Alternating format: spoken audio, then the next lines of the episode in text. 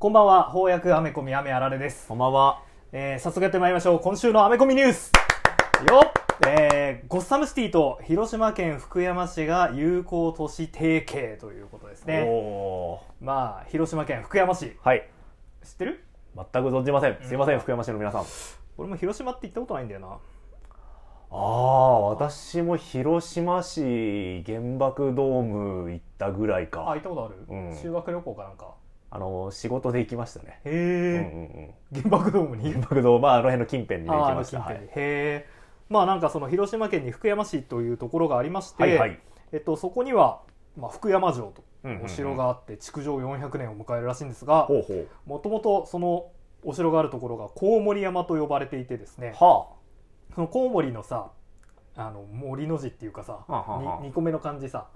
右側のさ音符吹くじゃんはいはいはいはい。虫に服だ。虫に吹くのあの、はいはいはいうんじゃんだからそのコウモリから転じて福山という名前に。なった場所だとネットには書いてありましたねめっちゃかっこいい地名じゃん。その市のさ紋章っていうか市の章師匠ってあるじゃん、はいはいはい。あれもすごくバットマンのマークっぽくてへえ、あ、本当だ。あ、本当だ。あ、バットマンじゃん。まあそういうわけで今回ねほえっ、と友好都市というこいやーこれ前100回言われてると思うんだけど、うんうん。ゴッサムと友好都市って嬉しいかっていう もうこれブルース・ウェインがゆ観光友好大使とし友て日本にやってくるエピソード1個できるねできますね。新幹線の中で戦う話でしょうねきっと。そうだろうね。あのウルヴァリン侍的な世界観ですね。アメコミヒーロー日本に来たら新幹線で戦いがちっていう。えー、そっか。でもゴッサムか。というコートしか。なんかやばいもんが来ちゃいそうですよね、うん。みんな言ってんだろうなこれ。いやでもアメコミがこうやっていろんな人の目に触れるのはやっぱ嬉しいことですよね。そうだねまあ確かにこんなこと言っときながら、うん。自分が住んでる町がうんうん。ゴッサムというコート市になったらおって思うよね。いや嬉しいよ。嬉しいよねうん嬉しい嬉しい。ね。まああれですね。えっ、と3月11日公開。はい。えー映画「はい。ザ・バットマン」に合わせてですね、うんうんうん。まあ、こういう PR 活動というか、うん。こういうなんていうかイベントというかタイアップ企画的な。のがね、うんうんうん。いろんなところであるわけですよなるほどね。例えば、はい。えーみんな大好きシェイキーズ。おシェイキーズさんではバットマンとのコラボピザが登場ということでね。ピザ食べ放題のお店だっけ？そう。大学時代とかね。大学時代に友達が行ってるのを見たことがある。あごめん。なんかなんか悲しいこと言っちゃった。ごめん。行ったことはないんですけどね。ピザ食べ放題でしょ知ってる知ってる。うんピザ食べ放題のお店ね。知識としては知ってます。シェイキーズエアプ。うん。シェイキーズエアプです。そうか。えー、そことコラボしたんだ。そうそうそうそう。へえなんかバットマンのうんうん。コラボピザということで、あらえー、なんだろうこれ。ストロベリークリームいちごでココアパウダーでバットシグナルを描いてるっていう、ね赤いピザですね。フルーツピザってことですか？フルーツピザってことですかね。シェイキーズ的にはバットマンはフルーツコウモリとして位置づけられてるってことなんですかね。ああフルーツコウモリってなんだっけ？あの果物を食べる。果物を食べるコウモリです。あんまりバットマンってピザのイメージないですけどね。あの何でしたっけ？タートルズ。あ我らがラジオ第1回目で扱った。あーそう第1回目で扱った時にバットマン対タートルズ。有効な証にねタうんうん。ートルズからピザ差し出されてああったね。うまいなって言ってましたね、ピザ食べるわ。うん、いやでもその時までピザ食べたことなかったんだと思うよ。あ あの反応 あじゃあセイキーズのこの広報担当の方はきっと、うん。バットマンタートルズを読んであバットマンといえばピザだな。っつって。よしピザコラボピザだ。ってなった可能性があるね。なんでだよ。アルフレッドがね、うんうん。あんまりピザみたいなこう高カロリーでちょっと体悪に悪そうなものは作らないんだよね出さなそう、うん。なんかバットマンとタートルズのコラボのあの話でもこんななんだっけえっ、とチ油まみれのチーズのせパンみたいな呼び方してましたよね。ね、すげえ悪く言ってたよね、うん。ちょっと気になったことがあるんですけど、はい。このザ・バットマンのあのシェイキーズとのコラボ、うんうん。まあピザはいいまあいいじゃん、はいはい。いいかどうかしないけど。いやピザ美味しいですからね、ではい。まあスタッフの方がほうほそのバザ・バットマンをし宣伝するようなうーん。T シャツとマスクをつけて。おいいな T シャツ。その辺はいいんですけど、う、うんうん、あの謎解きキャンペーンとあいいね。リドラーといえばってことでですね、まあ、SNS を通じたプレゼント企画なのかな、はい。問題がですね、うん。えーバットマンとうん。シェイキーズ、うんうん。生まれの国はどこほなんとかメリカ。そ の一文字埋めてねう やば。やばいよね。やば。どういうことなんですかねこれは。つまりえシェイキーズを食べるとこういう問題を解くような人になるということなのかあるいは、えーみんなに楽しんでほしいのかな。どんな人でも参加できるクイズにしようと思って。そうね。こういうもうでも今回メインヴィランがリドラ謎々おじさん。ーなんでしょ、う？んうん。それでこのクオリティの謎々ってのはリドラーも怒るんじゃねえか？これリドラーに爆破される可能性がね。ねバットマンとシェイキーズ生まれの国はどこ？なんとかアメリカ。おーわかんない、えーあから順番に入れてっか。あアメリカ。あこれだ。っつって。ね いやあのーはいさ、うん。こう広告系でさ、はい。もう誰でもできるだろっていうやつあるじゃん。あるある。3択とかでね、うん。これしかねえだろみたいこれしかなねねえだろみたいなやつあるじゃん、うんうん。あれってなんでなんだろうなと思って。あー。のなんかこうタダでプレゼントするのと、うんうん。クイズのその商品としてプレゼントするので、うんうん。なんかこう法律上の差があるのかだからどんなに簡単でなもるほどなるほど。クイズ形式にしなくちゃいけないとかあるのかなと思って調べたけど別にそういうこともないみたいなんだよね。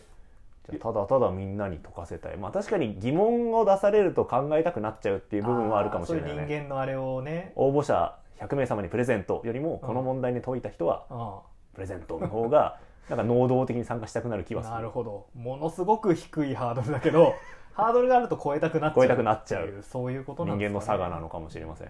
うん。マルメリカなるマルメリカね。何が入るかな。んなだろうな。ね、なんだろうな。あとあの SNS ではうんあの、まあ、最近はどこもやってると思うんですけどハッシュタグをつけてまあこうねバズあるあはいはいはい。えーバットマンの場合は、えーザ・バットマン期待だっけな。ほハッシュタグザ・バットマン期待と、ううんうんうん。えーハッシュタグバットマンエモいをつけてツイートしようっていうね。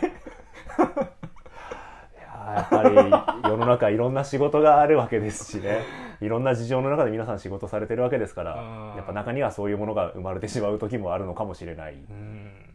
応援したいっていう気持ちはすごくある、うん。バットマン好きだしこの映画に期待もしてる。うんうんうん。でもねザ・バットマン期待とかバットマンエモいでツイートしたいかって言われるとちょっと微妙なんですよね。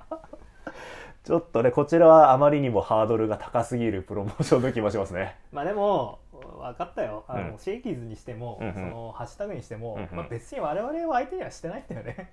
あーあーうんうん。だって俺たちなんかほっといたって見に行くんほだからっといたって見るしほっといたって まあ確かに見るし読むからね、うん、でそれに比べたらシェイキーズもうぶっちゃけもうシェイキーズいけない俺。あのあー。ピザ食べ放題って言われても。特に魅力はもう 感じないな。きつそうだなって思っちゃうチーズのせパンもそんなに食べれないもんね、そんなにねあの1枚でいいかなって思っちゃうし確かにね。ああじゃあそういう意味ではこのマルメリカをバカにする我々の態度はあんまり良くなかったのかもしれないね、うんいやそもそもお前らなんて相手にしてないよ確かに。我々の方が外れていた、外れてますよ、ね。そういうことか、うん、あとね、まあ、ついでだからちょっと一つ言っていい、ほうほう。あの試写会がやっぱあったああなるほどなるほすけど、どうんうん。まあ、ちょっとあ、まあ、私は明るくないんですけど、ほうほうほう VTuber の方が、へえ招待されてあらあら。行ってきましたみたいな。あら素晴らしい。で映画を見て。羨ましい。いやアクションとかすごかったです、うんうんうん。これは絶対映画館で見るべき映画って書いてておその程度の感想だったら俺に回してくんねえかなチケットと思ってああうんなうんきっと VTuber の方々もねいろんな制約の中で 制約締め切りの中で感想を考えて誰も傷つけない文章にしようって思うとやっぱそういう方向にならざるを得なかったのかもしれないね。うーんそうか？そうかな？もうちょっとなんか頑張ってほしかったな。だってあらゆる映画に対してその感想でいい いいじゃんだって。映画館で見ない方がいい映画って多分ないもんね。そうだ逆にね。なんだろう映画館で見ない方がいい映画って。いやこれはテレビ向けだねって多分ないですよね。なかなかね。いやーまあいやきっとそれも我々よりは相手にしていない。そうそうそうそう。そうなんですよ。だってきっとその人たち10万人とかフォロワーいてその中に俺含まれてないから。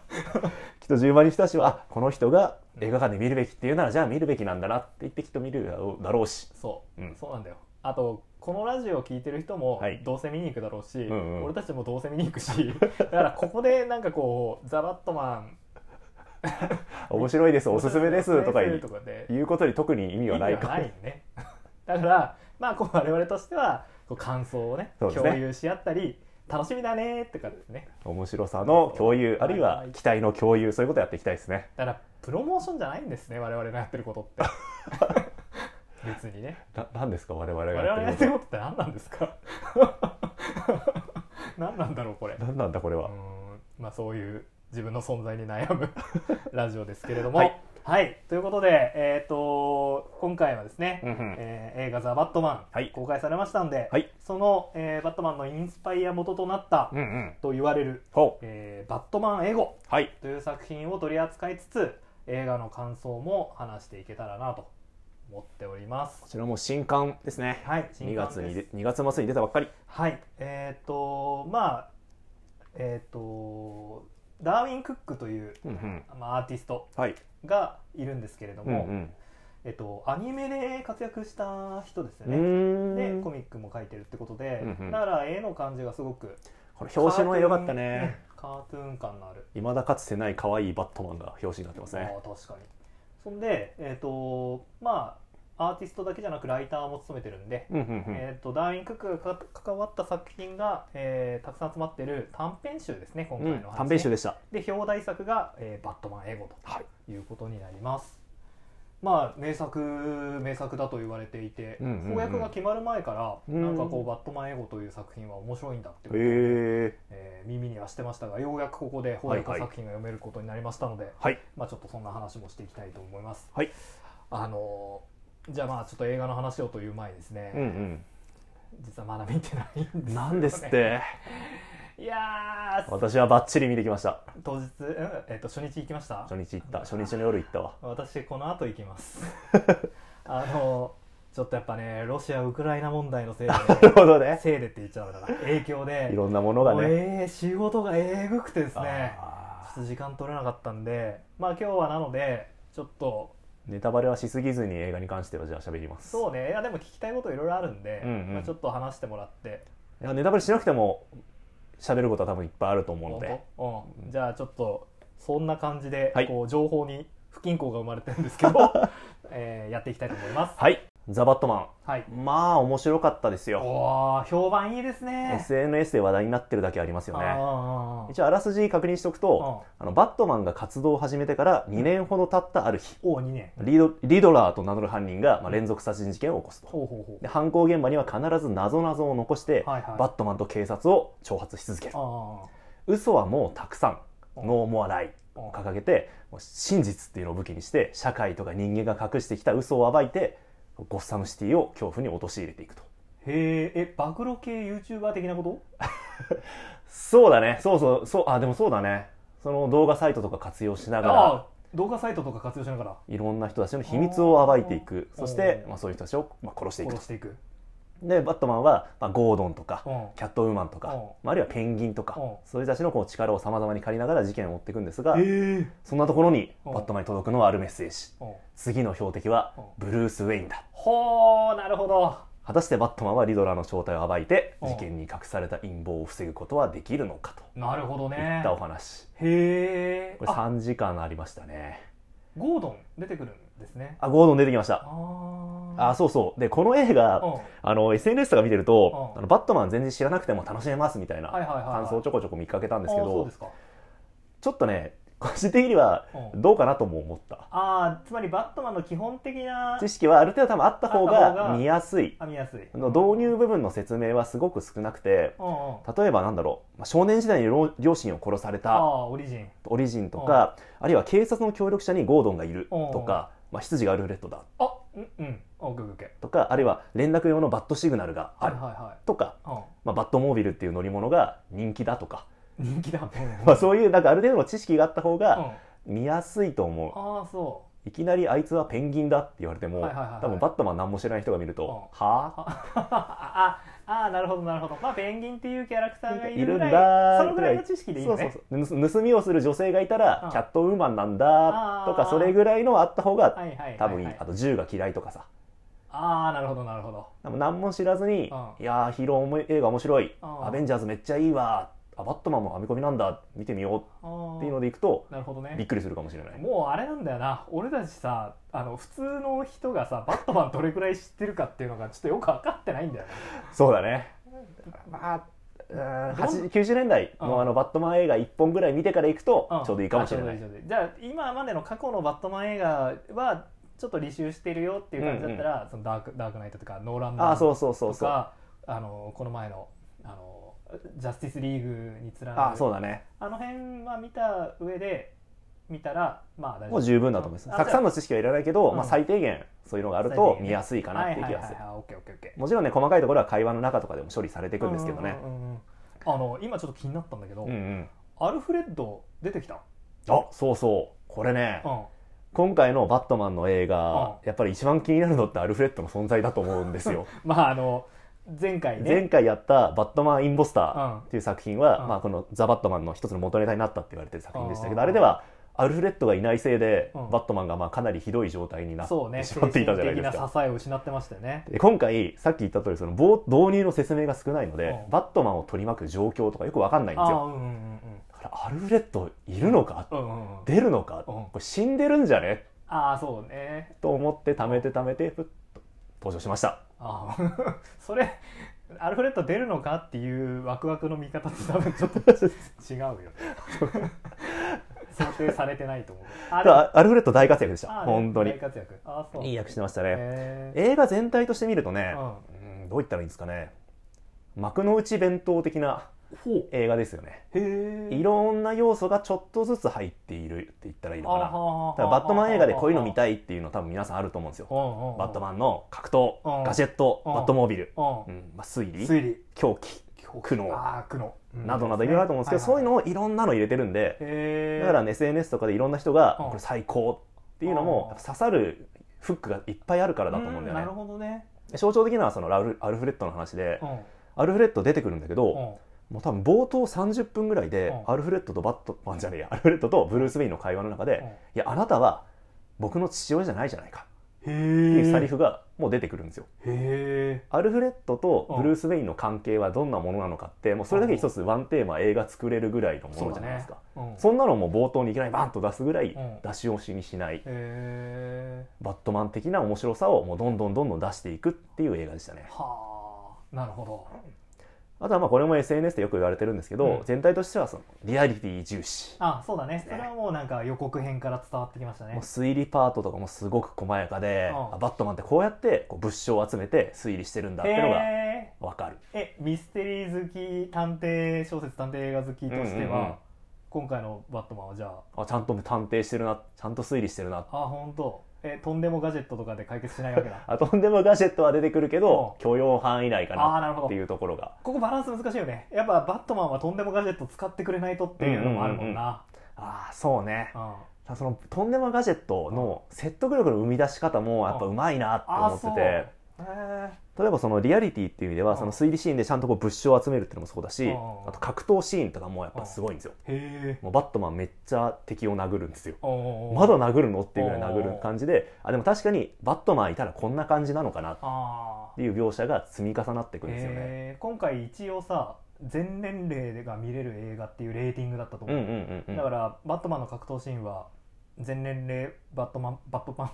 全年齢バットパンチ全年齢、全年齢パンチでね。うん、暴力描写うん血が出たりとかはないんだけど、うねやっぱりすごめこんな殴るみたいな。あそそう。してバットマン自身もめっちゃ殴られる。おー銃で撃たれる。えーえでもじゃあバイオレンス好きな私も？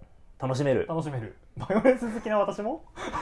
説得力のある強さが描かれてますね。なるほどね。リアリティありつつ。確かにバットマン強いわ。でそういうリアリティ積み重ねてるんで、うん。ガジェットとか出てきても、うあまあでもあるかもな。へえそういうリアリティの積み重ねがあるんで急に変変なのっていうかとんでもガジェットが出てもまあまああるっしょ。ょいうふうに説得力が生まれてますよね。はあなるほど。金持ちムーブあります？金持ちムーブね。あのやっぱ私結構バットマン映画っ金持ちムーブ大好きであのそのリアリティのある操作手法っつったらさ、うんうんうん。ダークナイトのシリーズではさあの銃を何回もこう撃ってそのなん弾痕調べたりとかさ、はいはいはい。あとあのスーパーマンの実家を銀行ごと買い戻したりとかさ。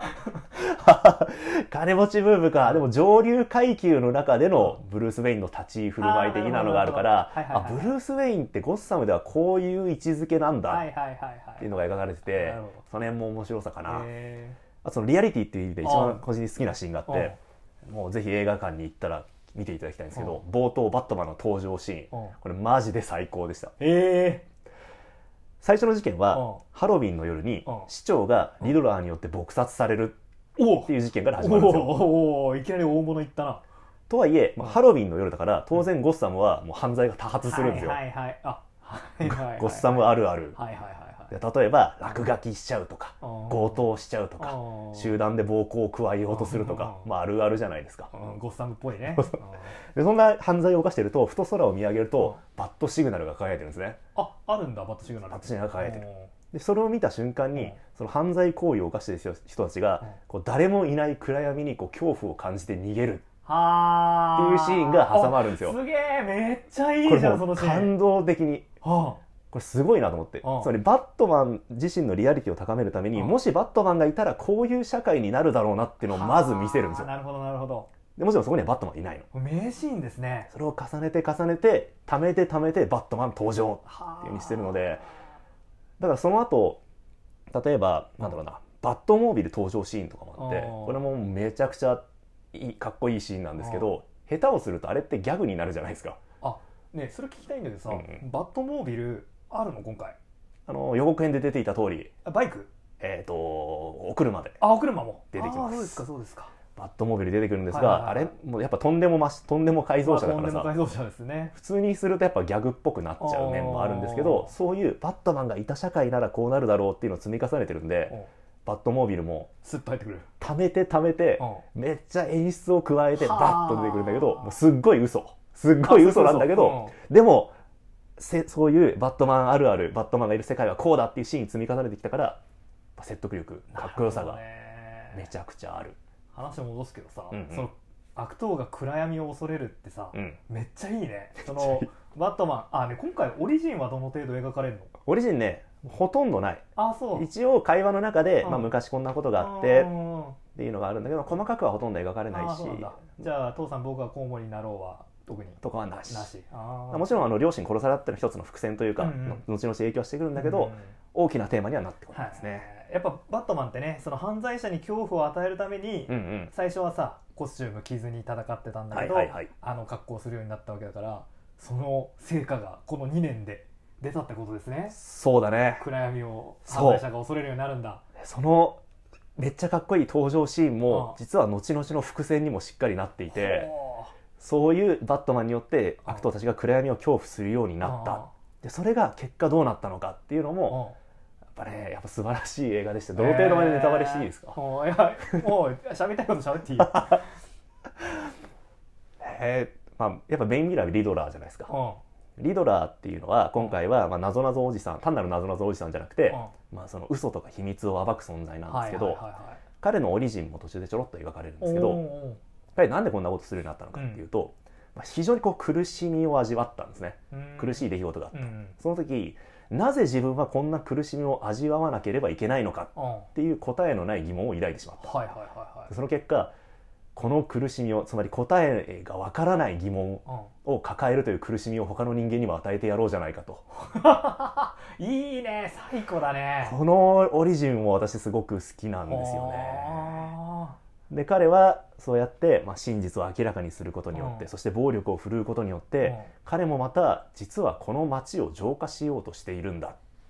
ーはあ。っていうことをそうだよね。なんか今話聞いててそれはそれで探偵っぽいことをやってんだなそうそうそう。ちょょうどバットマンとこう鏡写しというかうん。似た存在として描かれるんですよね。なるほど。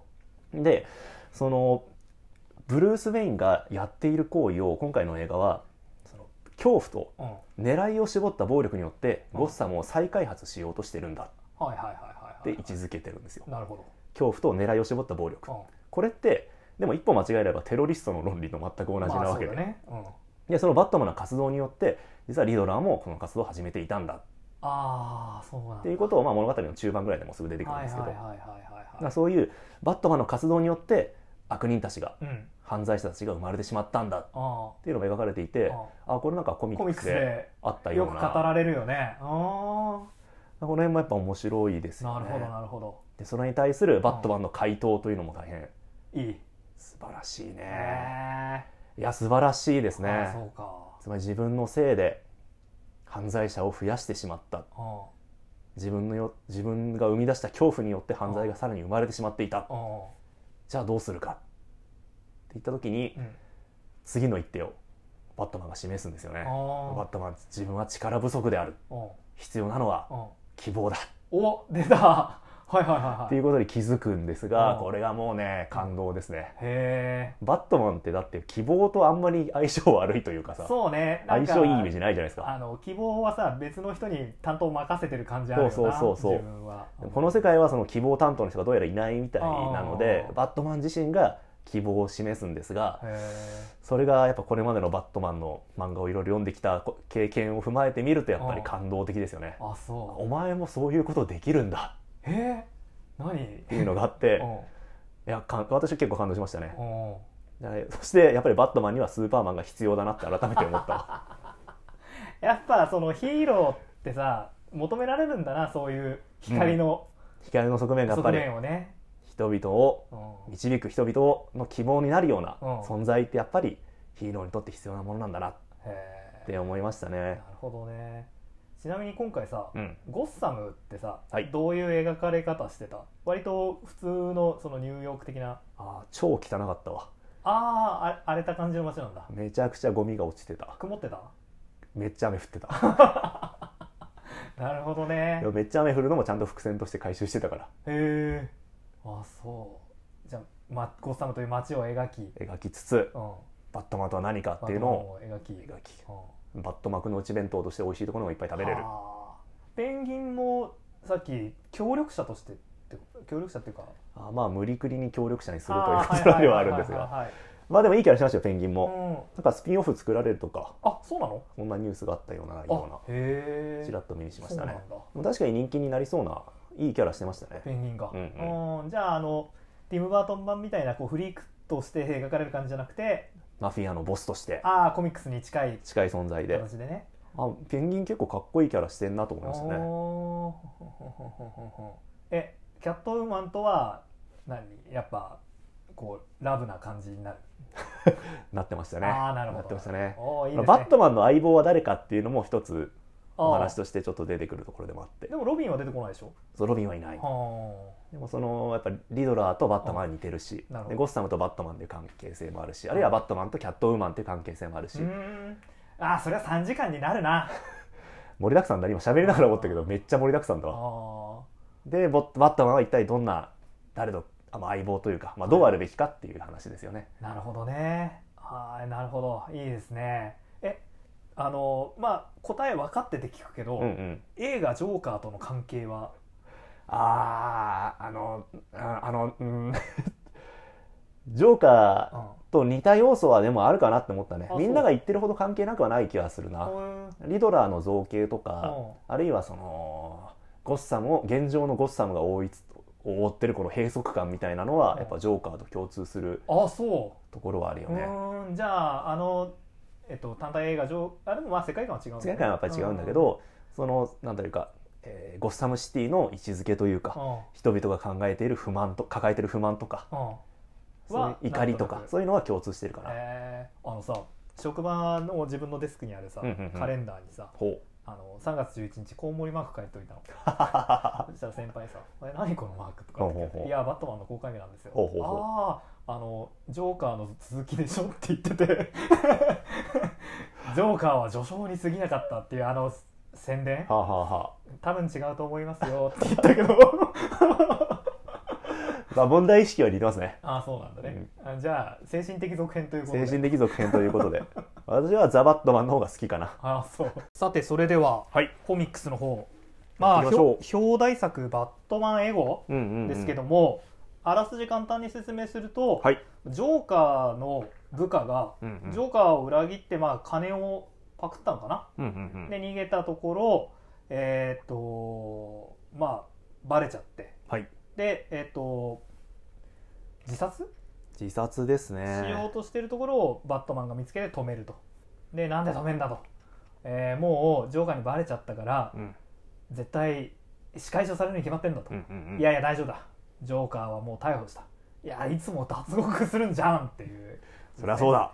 でえーどうせすごくひどい目に遭わされるんだから自分の家族妻と娘もまあもう殺して。こうして。で自分も死死んじゃうんでね、うん。一家心中しちゃう。が心中をしてしまったと、まあ、つまりバットマンが不殺殺さずを貫いてるんでそのバットマンのスタンスのせいで、えーまあ、この人たちを殺してしまったっていうところからバットマンが自分の存在に悩み、うんうんうん。えーバットマンの人格がとブルースの人格がうん。分かれてしまってこれはまあこの2人の対話をメインにした作品ですね。すごい作品ですよね。いや今こうやって改めて読み直してみると。面白かったと思うんですがうん。確かに名作。え実際どうなんですか？これがザ・バットマンの、まあ、結構インスパイアしたっていうふうに監督が語ってんのかな？バス2つの人格が分かれてるか。うーん。そのバットマンが大切な人を失うことをすごく恐れてるんだ、それが、まあ、うん。彼にとっての恐怖なんだ。っていうのは、まあ、エゴでも描かれてることなんですけどこれは映画でも描かれたことではあるよね。なるほ例えばキャットウーマンとの会話でもとにかく彼女の身の安全を考えたりとか、どはいはいはいはい、まあ、アルフレッドの安全を常に考えたりとか、うんうんそういうところは、まあ、共通点なのかなとも思いますがなるほどね。あんまり人格が分裂しているかってそういうとそういう感じは表面的な部分は別にそうだね。ないのかな、少し離れるかなって感じまあ、今回あれか、えー、とそのまあ、分離したバットマンの方は、うんうん。まあ、もっとこう徹底的ななんていうの、えー手段を取らなくちゃいけないんだとか、はい。いうようなことを言うけどそれに対してブルースは、まあ、あくまでバットマンはうんうん。バットマンなりのルールを破るべきじゃないと、つまり殺さないっていうスタンスはつた貫かないと行くとこまで行っちゃうんだってことを言ってたから。一線を越えてはいけないんだこの辺がだからさっき映画のお話の中であった、うんうん。じゃあバットマンとしてはどうすべきか？リドラーと自分、うんうんうん。バットマン。どういうどこで線引くべきかっていうところら辺はああそうだね。似てる部分か似もしてれないね。やっる部分なのかな？ぱりその不殺ってバットマンも常に一つのテーマになってきますもんね。映画でももちろん一つのテーマとして描かれていましたし、うんうん。ただこうまあバットマンエゴうん。やっぱアニメっぽいよねああそうだね。まあさっきも話したけどダーウィン・クックうんうん。ですもんね。その絵もそうだし。なんつうんだろう小回りとかこうお話の持ってき方がすごくアニメチック。アニメチック。なんだろう。なんかうまく言葉で説明できないんですけど、うん。バットマンの例えば人格したバットマン人格のうん。造形とか喋り方とかもなんかすごくアニメチックですよね。なんか動いてるところが頭の中でこう浮かぶような感じするね。そうね。う。ん。何なんだろうキャラの造形とかなのかな？造形なのかな？また我々やっぱ絵を語る言葉が必要かもしれないですね。そうね。やっぱいつもこのアートについて語るっていうのはなかなか難しいんだよね。そうですね。あとはまあそう映画バットマンの共通で一つ言うの忘れてたわ、はいはい。あれだね。えーバットマンは犯罪バットマンとは何かっていううん。ところの最終的結論ですよね、うん。殺人はしないっていうのがもちろんルールだけど、それと同時に犯罪者を萎縮させる恐怖の象徴であると同時に、うんうん。善良な市民の間では別の意味が必要だ。ああはいはいはいはい。希望の象徴だはいはいはいっていうのは、まあ映画とまさに重なるテーマかもしれないですね、うんうんうんうん。ただまあ希望バットマンが希望をどう示すかっていうのはバットマン英語では特に描かれてない部分うん。ではあるんですが、これを一つ映画では先を描いた。描きましたね。なるほどね。あもしかしたらバットマン原理主義者とかいるのか分かんないけど、うんうんバットマンがこんなことすんの？とか思うのかな？それは言い過ぎかな。う。ーん私は結構びっくりしましたね。あそう、うんうんうん。バットマンらしくない。バットマンどうなる？バットマン、うん、こういうことするんだっていうのがありましたね。うーんなるほどね。まああのえっ、とここでね分離したバットマン自身も、はい。えー私はお前のペルソナではないとうんうん言ってますけど、ペルソナ、まあ、仮面っていう仮意面味の言葉ですけれども、うんはいえっ、とまあパーソナルと語源が一緒なんでね、うんうんうん。まあもう一つの人格っていう意味だよね、うんうんえーまあえ役割っていう風な感じで当てられてるか、うんこの作品では、そうだね。やっぱブルースとバットマンってそうだよね。なんかこう人格の使い分けみたいなのってあるよね、ああそうね。う、ん、確かに。やっぱりブルースの姿では福祉とかお金のパワーとか事前事業とかやりがち。だしね。プレイボーイキャラプレイボーイキャラなりがち。やりがちだし。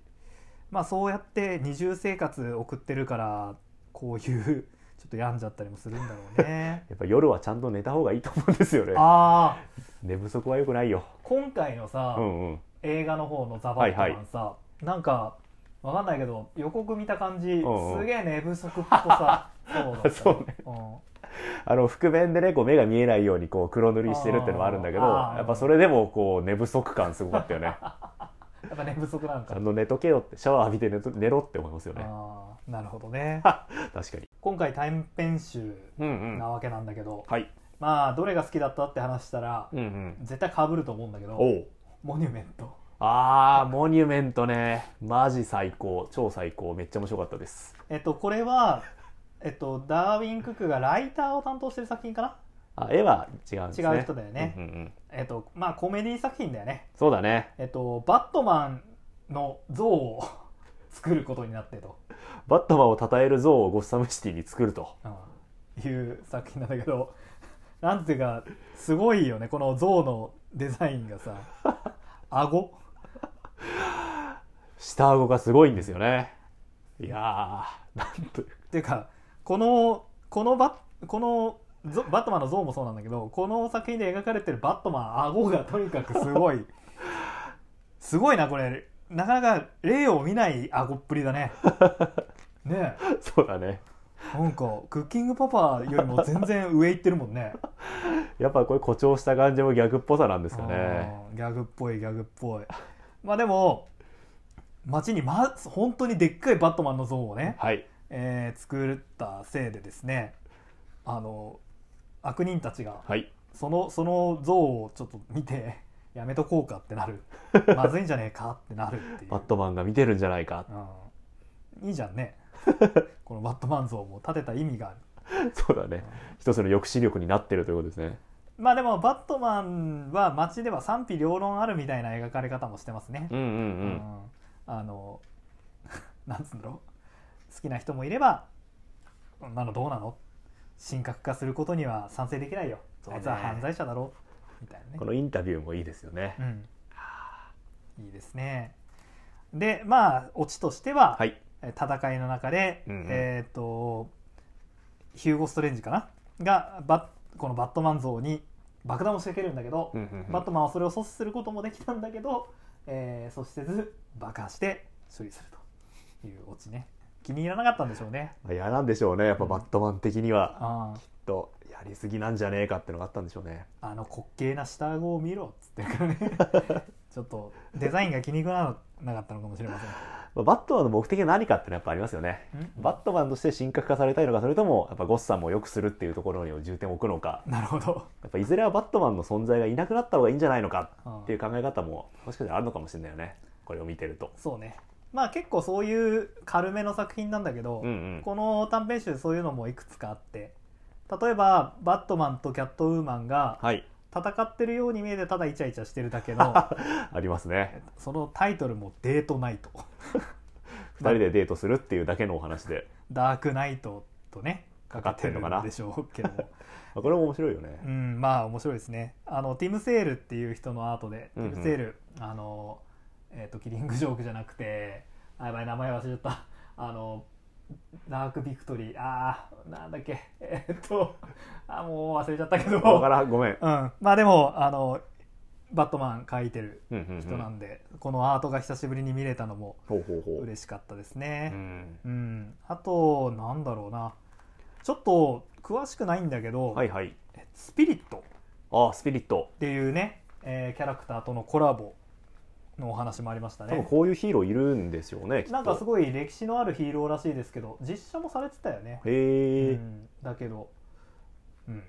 まあ扱ったことないですね。2人のせっか、まあ、タイアップというか、うん。2人がチームアップチームを組んで悪と戦うっていう話なんですが、あのこちら側のゴードン本部長に対して向こうにもそういうね 協力者の警察警察関係者が。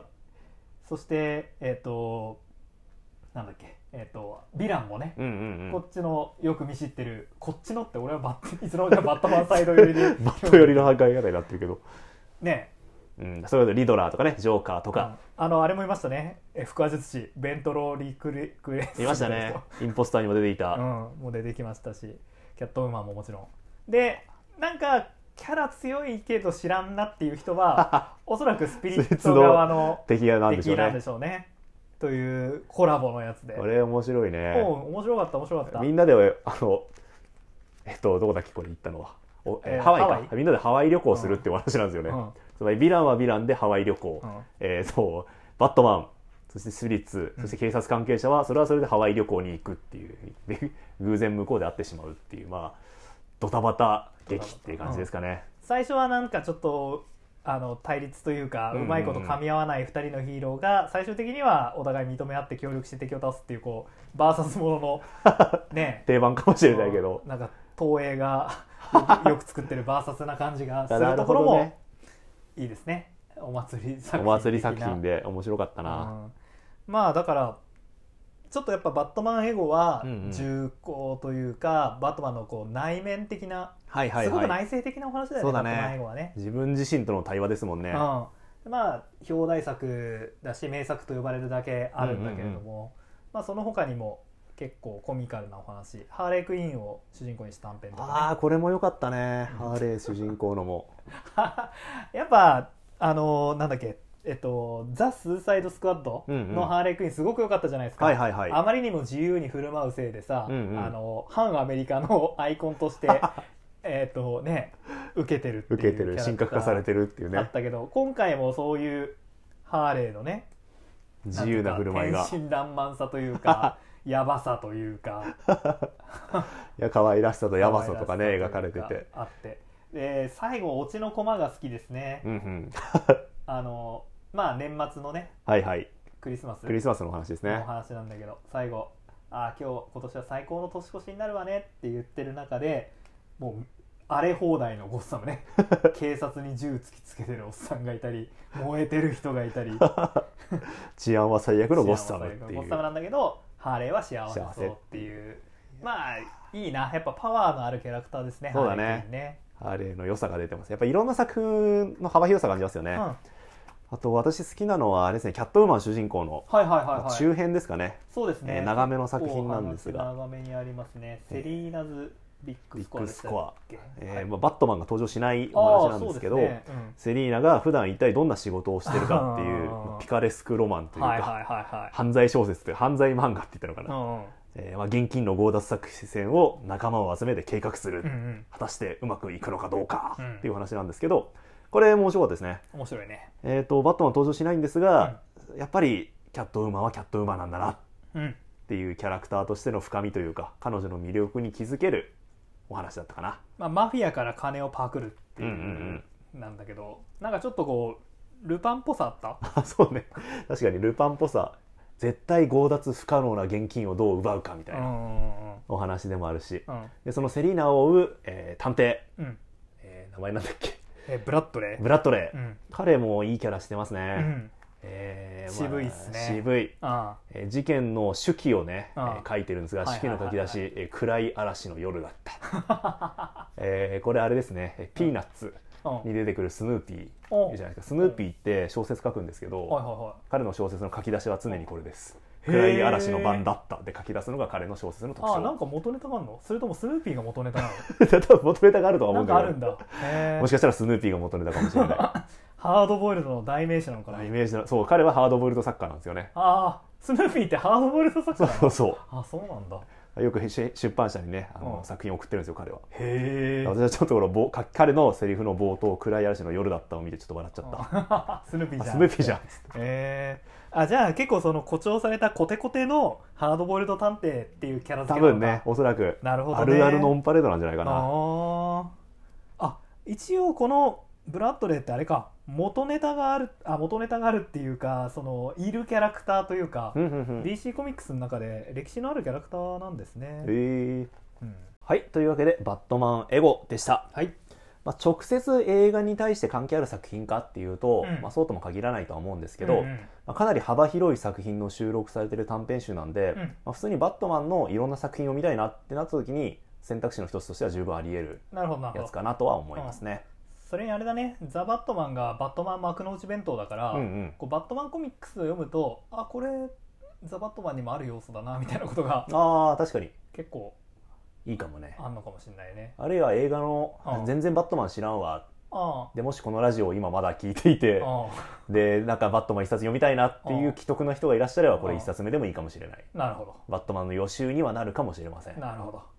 バットマンの内弁当ぜひ皆さんで楽しんでいきましょう。ああ短編集という意味ではいう意味ではこれも幕の内弁当だね。幕の内弁当2個も食らってもこれでね、えーうん。美味しいおかずこれが好きだなっていうのが見つかればそれをさらにねいろんなコミックス読んで深めていけばいいし。うなるほど。推理物がいいなっつったらやっぱこう推理系に寄せていけばいいだろうし。バットマンズ・グレイブとかですかね。そうそうそうそう。ああるいはやっぱハロウィンが舞台のバットマン最高だなってなったら。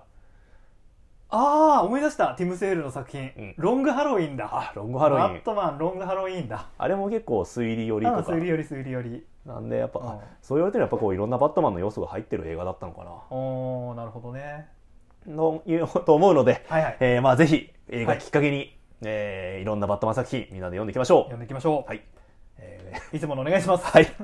この番組では、えー毎週皆さんからのご意見、ご感想を募集しております。はい。えー、ツイッター、ハッシュタグ、翻訳雨あられをつけてツイートしていただくか、うん。メールをお待ちしております。はい。メールアドレスは、アメコミアメあられ、アットマーク、gmail.com、アメコミアメあられ、アットマーク、gmail.com、アメコミのコミは COMI です。えー映画の感想を送っていただければ、はい。ぜひご紹介したいと思いますし、そうですね。あのーまあぜひ「ハッシュタグ翻訳雨あられと」うんうん。それから「ハッシュタグバットマンエモい」バットマンエモい。あハッシュタグバットザ・バットマン期待」うんこれをつけてね。そうだね。